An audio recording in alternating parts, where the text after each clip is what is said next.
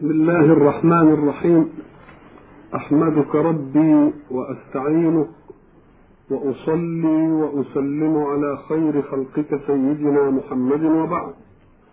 فقد وقفنا في اللقاء السابق عند قول الله سبحانه ومنهم أميون لا يعلمون الكتاب إلا أماني وإن هم إلا يظنون. ووقفنا عند تعريفنا للأمية التي جمعت فيهم فقيل ومنهم أميون. فقلنا إن أصح الأقوال في الأمية أو أجمع الأقوال في الأمية هي أن ينسب الإنسان إلى أمه. فيقال أمي يعني منسوب إلى أمه كأنه لم يعلم شيئا من ثقافة الوجود حوله فهو كما أنزلته أمه. إذا فالمعاني كلها ملتقية في أنه هو الذي لا يكتسب شيئا من ثقافة الوجود حوله. سواء قلنا أنه نسب إلى أمه كما أنزلت أو نسب إلى الأمة التي هي الجماعة لأن الشائع فيها أن الذي يعلم هم الخاصة فيها لا العامة والأمة تشمل العامة كلها أو هو منسوب إلى الخلقة أي كما خلق لم يحفظ شيئا من حظ الوجود. إذا فالمعاني كلها ملتقية. ومنهم أميون.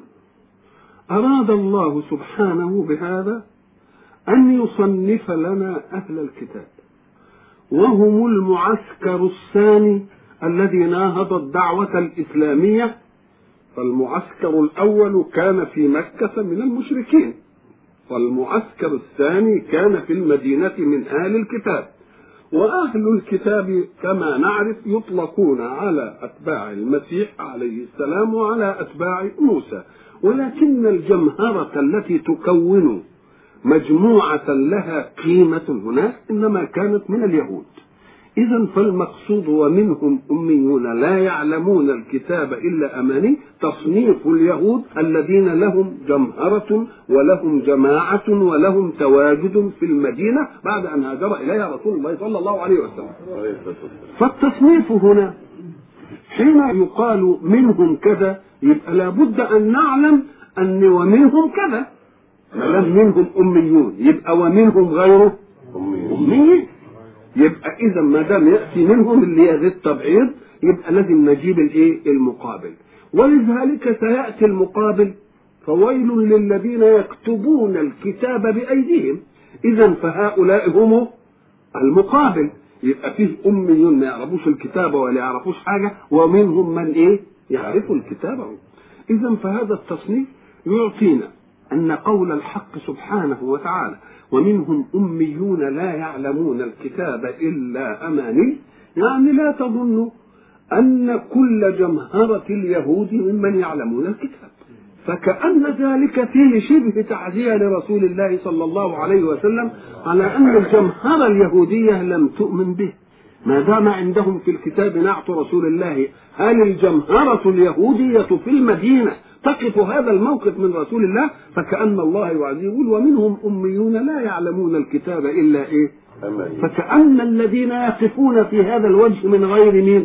من غير الأميين آه. فلو أنهم كانوا يعلمون جميعا ما في التوراة من نعته صلى الله عليه وسلم ومن وجوب الإيمان به لأقبل على الإيمان بمحمد نفر كثير.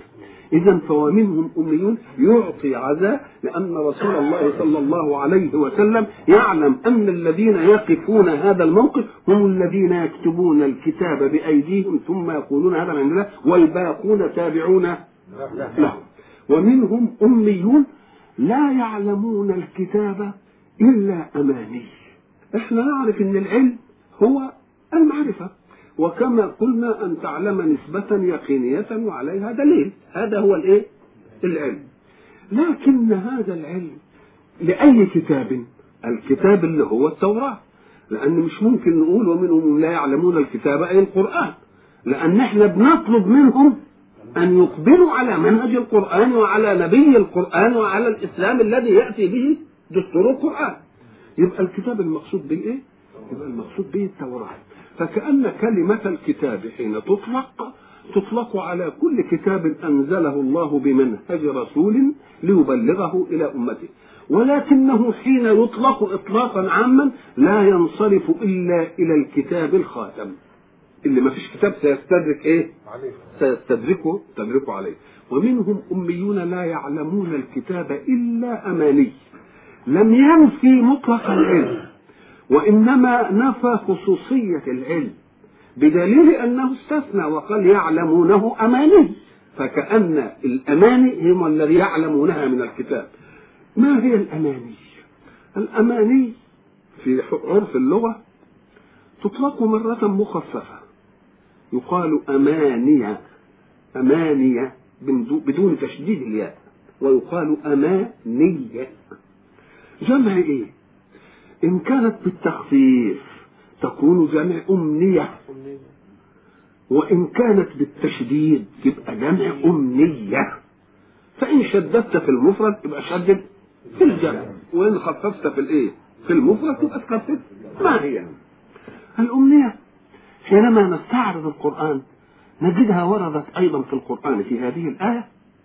وفي قوله ليس بأمانيكم ولا أماني أهل الكتاب ووردت مفردة في قوله سبحانه وما أرسلنا من قبلك من رسول ولا نبي إلا إذا تمنى ألقى الشيطان في أمنيته إذا أردنا أن نعرف تمنى سنأتي بالمصدر ويقول على على قياس اللي هو نقول تمنى إيه؟ تمنيا إنما ما دام قال وما أرسلنا من رسول من, قبلك من رسول ولا نبي إلا إذا تمنى ما قالش ألقى الشيطان في في تمنيه ألقى الشيطان في إيه؟ في أمنيته فجاب المصدر بتاع التمني سابه وجاب كلمة إيه؟ أمنية فكأنه عدل عن المصدر بالاسم المسمى بأمنية ما هي الأمنية؟ الأمنية هي الشيء يتمناه الإنسان وقلنا في التمني سابقا أنه لا يكون ممكنا. يكون إيه؟ مستحيل. يكون مستحيل. لأنه من أنواع الطلب الإيه؟ المستحيل. إذا ما بيبقاش له وجود. ما بيبقاش له إيه؟ وجود.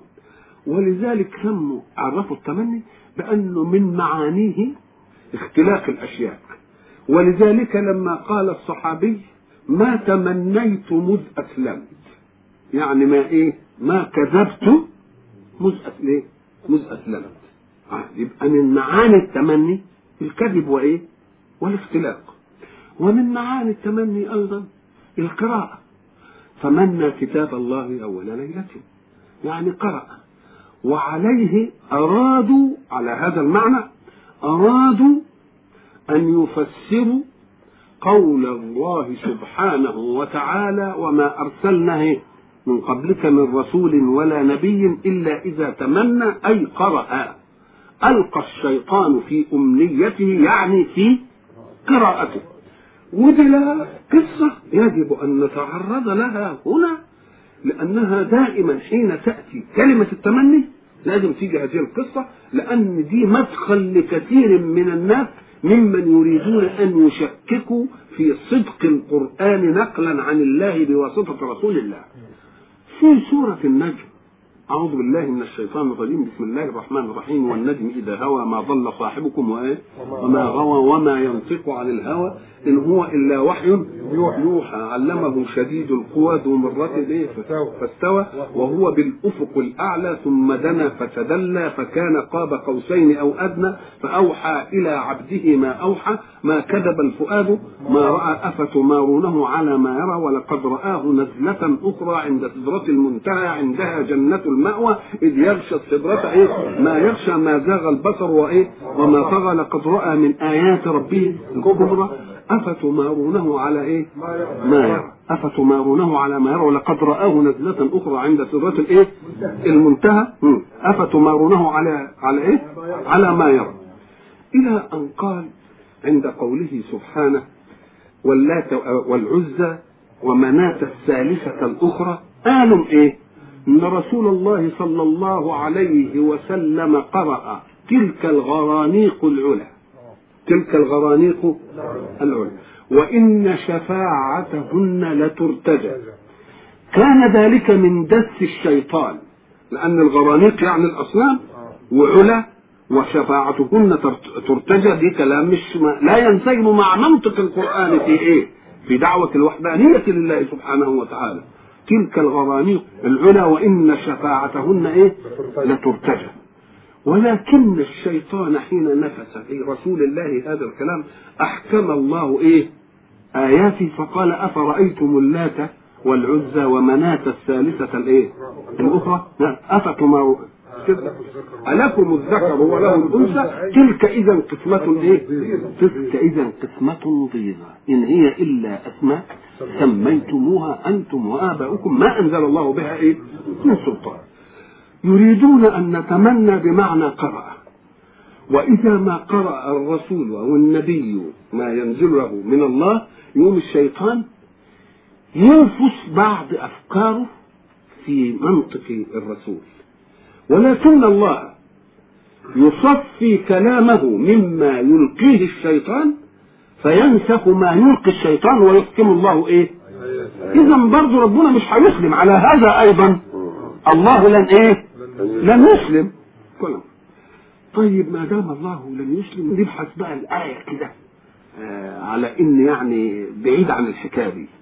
نقول له تعالى بقى. لو أنك فطنت إلى قول الله سبحانه وما أرسلنا من قبلك من رسول ولا نبي إلا إذا تمنى. وقلت تمنى بمعنى قرأ. وبعدين قلت ربنا ينسخ ما يلقي الشيطان ثم يحكم آياته. يبقى مش هيسيب الرسول ويغلط على طول. يخلي الشيطان يحط كده إنما إيه؟ ربنا يصفيه. يبقى اذا ضمننا أن كل ما ينتهي إليه الرسول مصفا. يبقى اللي هننتهي إليه اولا أن كل ما وصلنا من الرسول يبقى مصفا يبقى اطمأننا على إن مفيش حاجة. مما ألقى الشيطان حين تمني رسول الله أو قراءته هيبقى لنا. ما دام ينسخ الله إيه؟ ما يلقي إيه؟ ما يلقي الشيطان. طب لو قلنا بقى ينسخ الله ما يلقي الشيطان طب إيه اللي خ... اللي خلاكم تعرفوا اللي ألقاه الشيطان بقى؟ إيه اللي خلاكم تعرفوا اللي ألقاه؟ ما دام إيه؟ ما دام الرسول ربنا هينسخ اللي إيه يلقيه الشيطان ويحكم يبقى الرسول ما قالكوش إلا المحكم. ما قالكوش إلا المحكم. ثم تعالى ابحث بقى في الآية بحث كده بالعقل كده.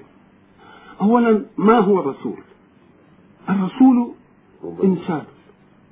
أوحي إليه بشرع يعمل به وأمر بتبليغه. مش كده؟ طب وما هو النبي؟ النبي هو إيه؟ برضه أوحي إليه بشرع يعمل به ولم يؤمر بتبليغه. يبقى له خصوصية ما دام ما امرش بتبليغه. طب أوحي إليه بشرع لم يعمل به. يبقى الشرع ده بتاع إيه؟ ما دام مش هيبقى لا, لا يبلغه. يبقى شرع الرسول اللي إيه؟ إلا قبله يبقى إذا ما جابش حاجة جديدة. إذا مش هيقرأ على الناس شيء جديد. فإذا قلتم ذلك في الرسول في ان وما أرسلنا من قبلك من رسول ولو كانت الآية ما ولا نبي كان يمكن الكلام ده ينقال إنما ده النبي لا بيقرأ حاجة ولا بإيه؟ ولا بيقول حاجة. يبقى ما فيش إلا كلام الإيه؟ وما دام النبي جيت في الحكاية دي يبقى لابد أن يكون للتمني معنى آخر غير القراءة. لأن القراءة ما فيش نبي جه وقال نزل عليها كلام اسمعوه وأقرأ وأعمل. ما حصلش الحكاية دي ابدا. ابدا. بيشوف الشرع اللي قبل اللي قبل منه إيه؟ وبيعمل ويبقى هو مقروء من الرسول الذي إيه. الذي سبقه. يبقى ساعة يقرأه النبي اذا سيقرأه محكما أم أم غير محكم؟ محكم. يبقى ما فيش فيه المنسوخ ما يبقاش فيه. يبقى ما دام قال الله وما أرسلنا من قبلك من رسول ولا نبي يبقى التمني لازم يصدق في الرسول وفي النبي. وفي النبي. إن كنتم بالقراءة نقول النبي ما بيقرأش لأنه لا يقرأ إلا ما أخذ من مين؟ من الرسول الذي هو قبله والرسول اللي هو قبله هيجيب الكلام بما ألقى الشيطان وبالمنسوخ ولا هيجيب المحكم بس يبقى إذا التمني لا يتأتى بهذا المعنى في منطق الآية في منطق الآن يتأتاشي يبقى ابحثوا للتمني عن معنى آخر غير منطق هذه الإيه؟ نقول له طيب يبقى التمني امال هنا إيه؟ وما أرسلنا من رسول ولا نبي إلا إذا تمنى ألقى الشيطان في أمنيته. نقول الرسول والنبي الرسول جاي بشرع يبلغه ويعمل بيه. النبي الشرعي هيعمل بيه بس يبقى أسوة سلوكية فقط. أسوة سلوكية بس. أمنيته ساعة ما يكون أسوة سلوكية وأمنية الرسول ساعة ما يكون أسوة سلوكية وبلاغية. أمنية إيه الرسول؟ مش أن ينجح في مهمته؟ طب ينجح في مهمته بماذا يكون بحمل الناس. مش كده؟ على المنهج الذي بلغه عن الله وعمل به إن كان رسولا. أو عمل به إن كان نبيا. يبقى أمنيته إيه؟ أمنيته أن يشيع ذلك المنهج إن كان رسولا فبلاغا وسلوكا في الناس وإن كان نبيا فسلوكا أمام الناس. دي أمنيته. ولكن هل ترك الله الناس للرسول ليبلغهم عن منهج الله؟ ولا هناك عداوة مسبقة وشيء ربنا عمله بينزع في قلوب الناس وهو الشيطان. مش كده؟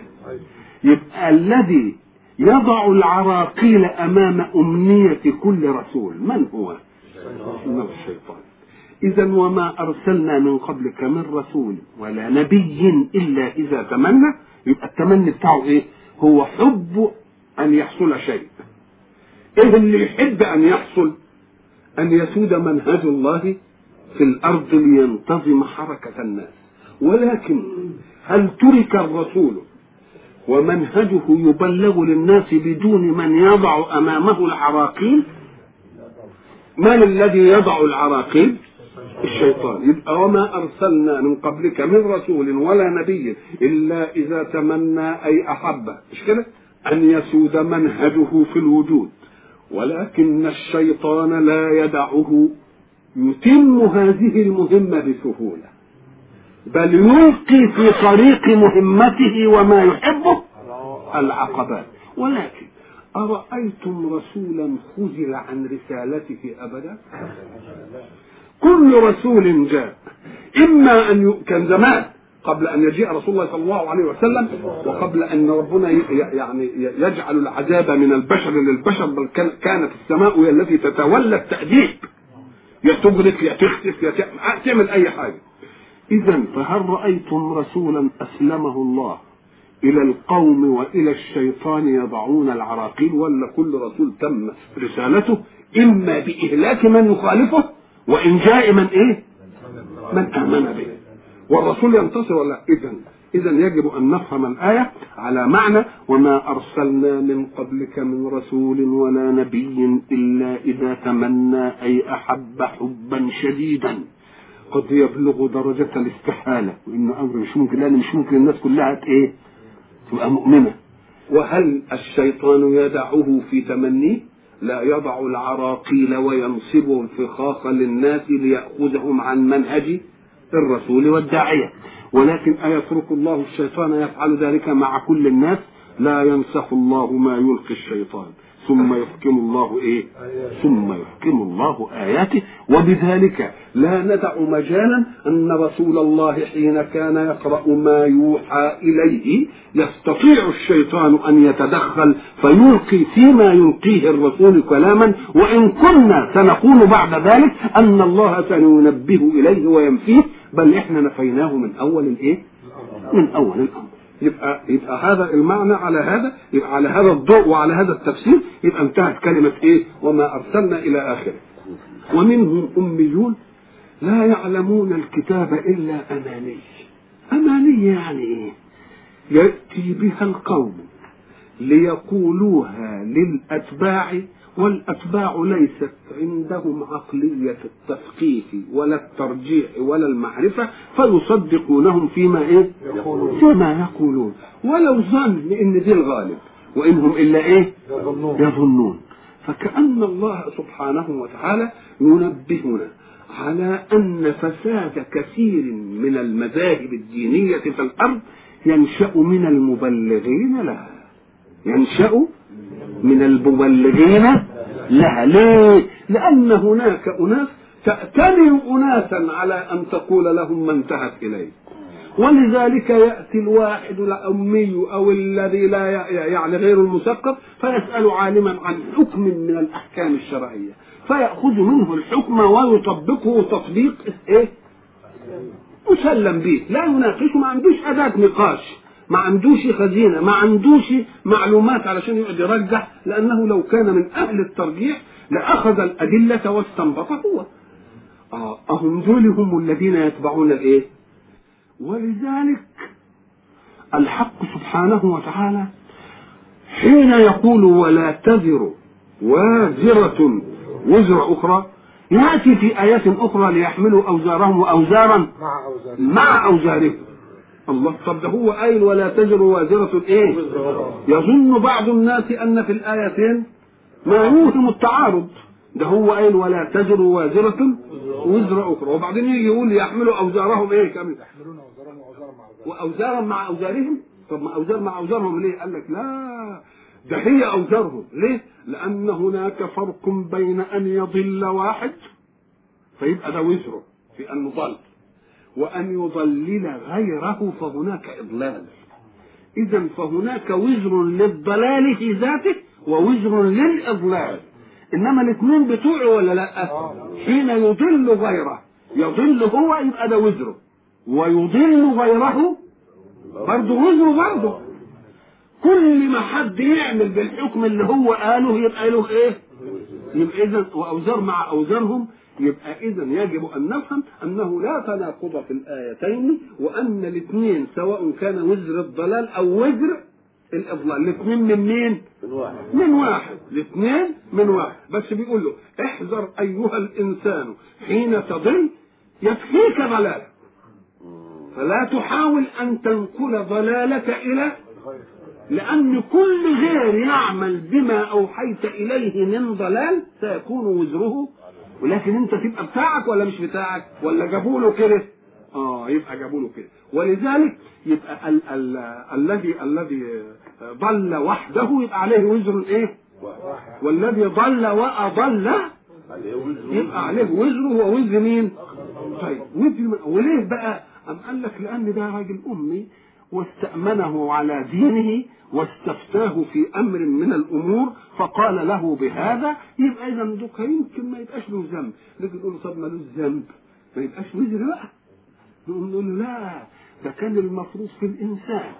يتنبه جيدا أن مسائل التي تتعلق بالدنيا شيء والمسائل التي تتعلق بالدين شيء آخر. لأن خسارة خداع الفتوى في أمر الدين أن تخسر صفقة يعني منتهية في أمر دنيا. لكن الصفقة اللي خسارتها ستدوم عمرا طويلا ستدوم خلودا كان يجب برضه. ولذلك أنا أنصح كل إنسان امي لا يعرف حكم الله واستنباطه في شيء أن لا يكتفي حين يستفتي أن لا يكتفي بواحد في الفتوى. يبقى ينقل الفتوى هنا وينقل الفتوى هنا ويقول له والله ده قلت لفلان فقال لي كذا وقلت لفلان فقال لي إيه؟ قال لي كذا ليعلم جيدا موطن الحكم من إيه؟ من قضية من قضية من قضية الحق يبقى يقول الله ومنهم أميون لا يعلمون الكتاب إلا إيه؟ أماني. وإن هم إلا يظنون. ونحن عرفنا أن الظن كما سبق أن قلنا هو نسبة إيه؟ راجحة. إنما هي مش إيه؟ مش لا متساوية. نسبة إيه؟ نسبة إيه راجحة. يظنون إنهم على حق. فبيستفتوهم وبيتبعهم كده. طيب. طب فإذا كانت التمني بمعنى القراءة نقول له يبقى التمني إن كان بمعنى القراءة كما ورد في اللغة ومنهم أميون لا يعلمون الكتاب إلا أماني أي إلا قراءة لسان فقط. وفيه فرق بين أن تقرأ ولا تفهم كالذين يحملون إيه؟ ولا يفهمون من شيء ولذلك ربنا ادلنا مثل لليهود مثلهم كمثل الحمار يحمل اسفارا هم حملوا التوراة هم مش عارفين إيه؟ مش عارفين يبقى اذا الصنفان صنف يقرأ الكتاب ويعلم المطلوب منه وصنف آخر يقرأ الكتاب ولا يعلم الإيه؟ ولا يعلم المطلوب منه وانهم إلا يظنون أن ما قيل في الفهم وفي الاجتهاد هو ده الإيه؟ هو ده الصح. ومنهم أميون لا يعلمون الكتاب إلا أماني. وإيه؟ وإنهم إلا يظنون. بعد ذلك قال ما دام ومنهم قلنا إيه لازم يبقى فيه ومنهم. ما قالش ومنهم لأنه ما بيكلمنيش. شوف شوف القرآن. قال فويل للذين يكتبون الكتاب بأيديهم. ثم يقولون هذا من عند الله. يبقى أكن فويل للذين يكتبون الكتاب بأيديهم هي التي جاءت لي بالقسم هو. بالقسم الثاني اللي ومنهم إنما لو قال ومنهم أميون وبعدين يقول ومنهم كذا يبقى كده تشقيق زي تشقيق المنطقة مش أساليب كده يا جدع. آه وقال ومنهم كذا لا. فاكتفى بأن يأتي بالجزاء في مقابل ومنهم. الله الله اكتفى أن يأتي بالإيه؟ بالجزاء. في مقابل ومنهم. فكأنه اكتفى بالعقل المستقبل للقرآن أنه سيعرف حين يقول الله ومنهم أميون لا يعلمون الكتاب إلا أماني. اكتفى بأن القارئ سيقرأ هذه ويستنبط هنا قال ومنهم غير أميين. فعجل لنا بالجزاء لهم وقال مقابل ومنهم أميون. فويل للذين يكتبون الإيه؟ بأيديهم. شوف شوف بقى ال ال ال الإقبال على الجزاء. الإقبال على الجزاء. لأنه لو قال ومنهم غير أميين فويل لهم يبقى الجزاء بعد شوية. إنما الحق سبحانه وتعالى يريد أن يفجأ الأمر بالإيه؟ بالجزاء. على طول كده. آه. عشان اللي إحنا فهمناه وأيضا يريد أن من يقرأ القرآن لا يعتبر القرآن قضية قانونية بقى ومادة أولى ومادة ثانية وبتاع بل عايز العقل الايه؟ العقل البشري يبقى متفتح لكل هذه الايه الأشياء. فويل للذين يكتبون الكتاب بأيديهم. هنا نلاحظ ملحظ إن كلمة ويل كلمة ويل في اللغة تستعمل وتستعمل معها كلمة ويح. نقول ويح ويح فلان. وتستعمل كلمة ويس ثلاث كلمات. ويس ها، وويح وويس. دي تستعمل للهلاك. ويل يعني هلاك. وتستعمل للعذاب. وتستعمل للتقبيح. وتستعمل للتحسر من رؤية جزاء شيء غفل عنه الإنسان. ولذلك هناك إيه؟ يا ويلتى. لقد كنا في غفلة من هذا. كأنهم الوقت بي- بيتحسروا على إيه؟ على اللي فات كلمة إيه؟ تحسر آه. والتقبيح أيضا. ولذلك ربنا يقول ولكم الويل مما إيه؟ تصفون. قبح لهذه الأوصاف اللي أنت قلت- آه. فاذا هي تأتي للعذاب تأتي للهلاك تأتي للايه للتقبيح تأتي للتحسر. وقت مجيء عذاب على أمر لا يمكن أن يتدارك. لا يمكن أن يت... وتأتي للخزي. خذ كل الإيه؟ كل ال... كل المعاني دي.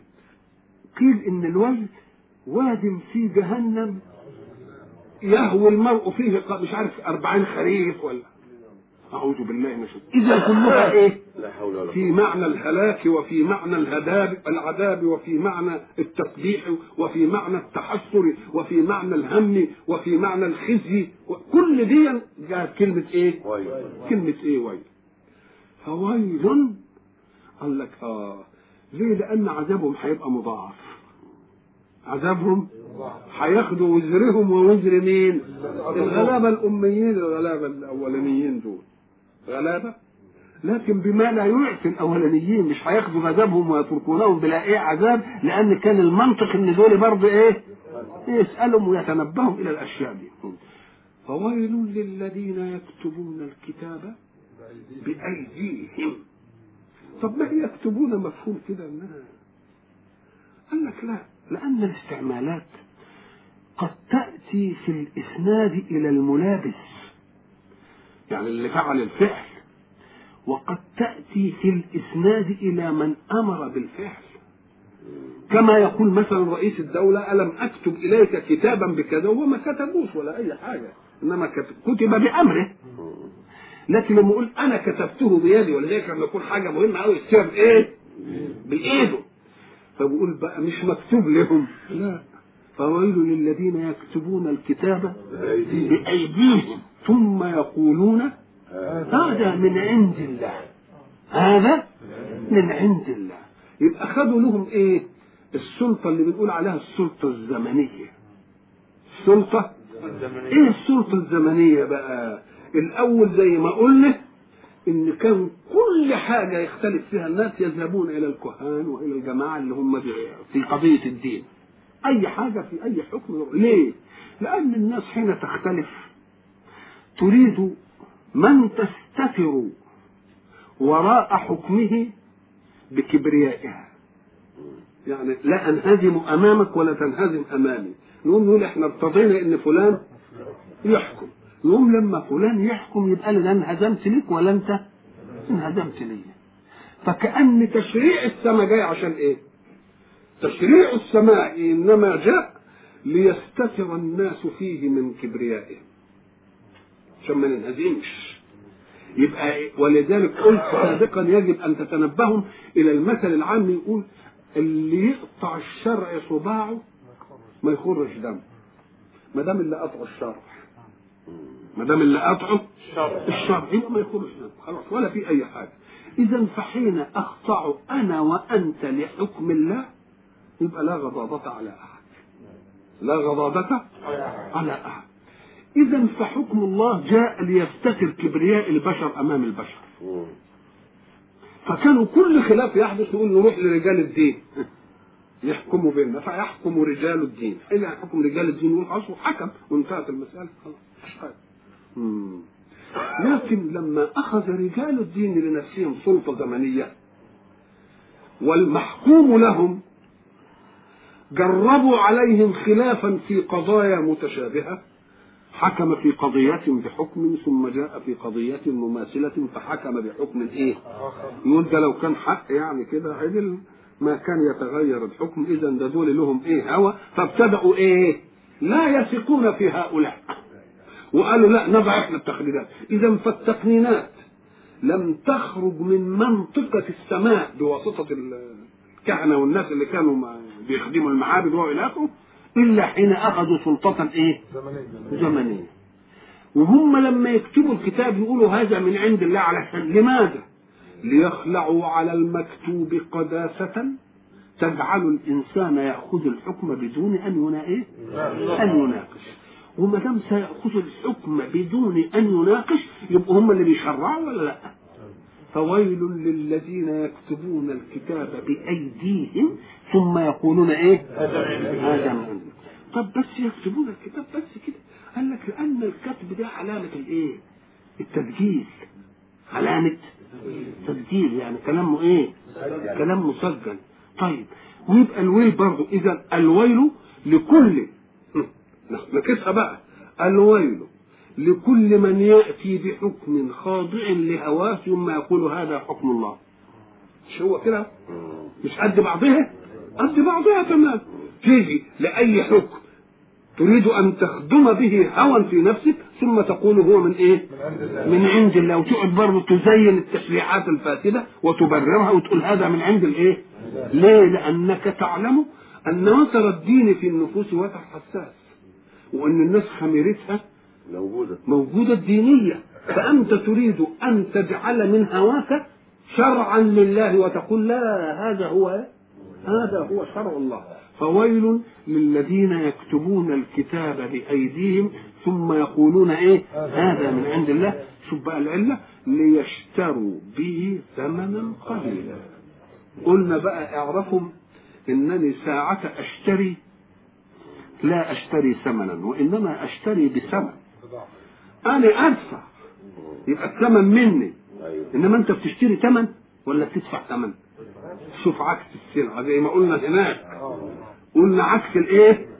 آه الأصول إنني أدفع ثمن لآخذ سلعة. أنت بتدفع هنا عشان تاخذ ثمن. انت بتدفع علشان تاخذ ثمن نقوم نقول له ادي اول قضية في عكس السلعة. يبقى انت عكست السلعة. الذي كان مفروضا ان يكون ثمنا جعلته سلعة.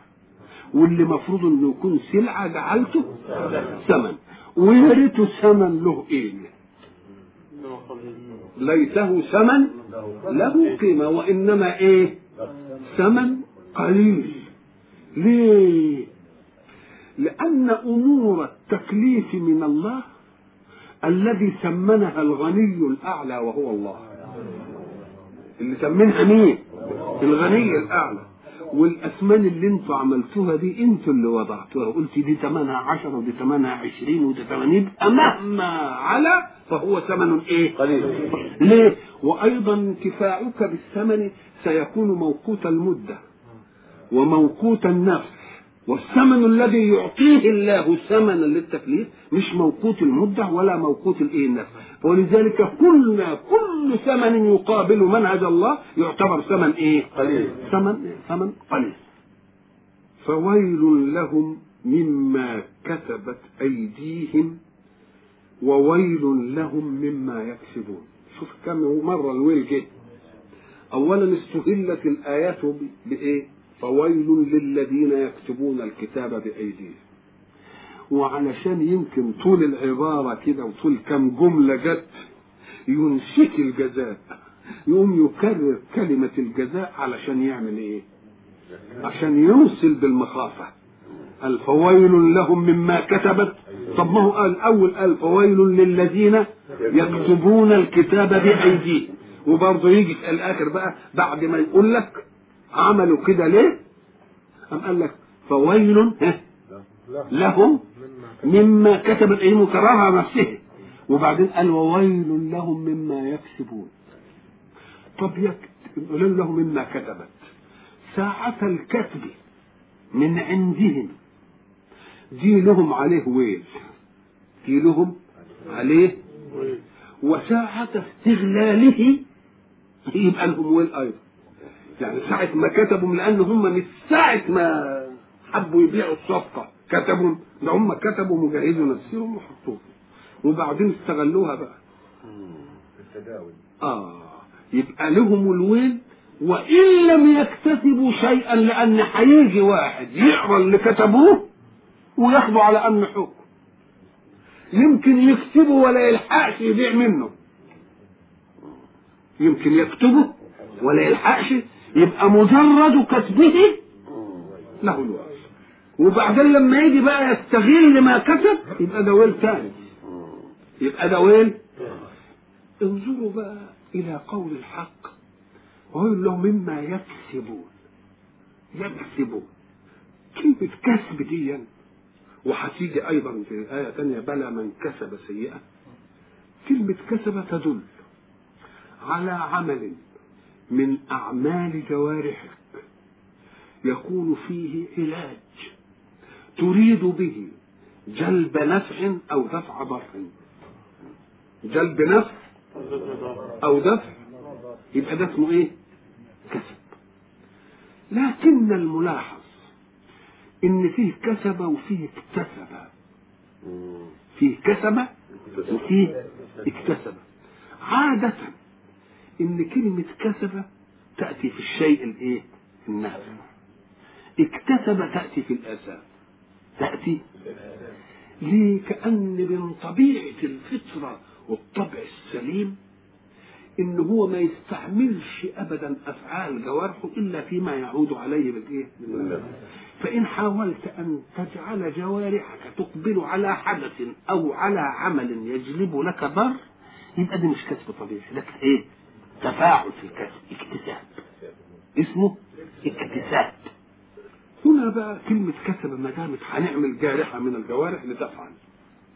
أولا يجب أن نفهم أن هناك شيء اسمه الفعل وشيء اسمه العمل. الفعل والعمل عمل في ظاهر الأمر أن المعنى واحد. الفعل هو الإيه؟ العمل. نيجي نلاقي القرآن جعل فيه مقابل. لما تقولون ما لا تفعلون؟ يبقى كأن الفعل هو عمل الجوارح ما عدا اللسان. والقول عمل اللسان. والقول عمل اللسان. يبقى اذا الفعل يقابله القول والفعل والقول كلاهما عمل. الفعل والقول ولذلك هيجي يقول لك من من يعمل ومن عمل مش بس من فعل طب بقى اللي قال كلمة طيبة ما يجداش عليها يعني؟ ده أول ما بنقول بنقول أشهد أن لا إله إلا الله. يبقى إذا نقول له دي من العمل مش من الفعل. يبقى فيه عمل فيه إيه؟ فعل ويقابله لا قول. وكلاهما عمل. يبقى ما هو العمل؟ العمل هو توجيه أي جارحة من الجوارح لتؤدي مهمتها. والفعل هو توجيه جارحة غير اللسان لتؤدي مهمتها والقول توجيه اللسان ليوجه مهمته. وإلى لقاء آخر إن شاء الله. نستكمل الحديث.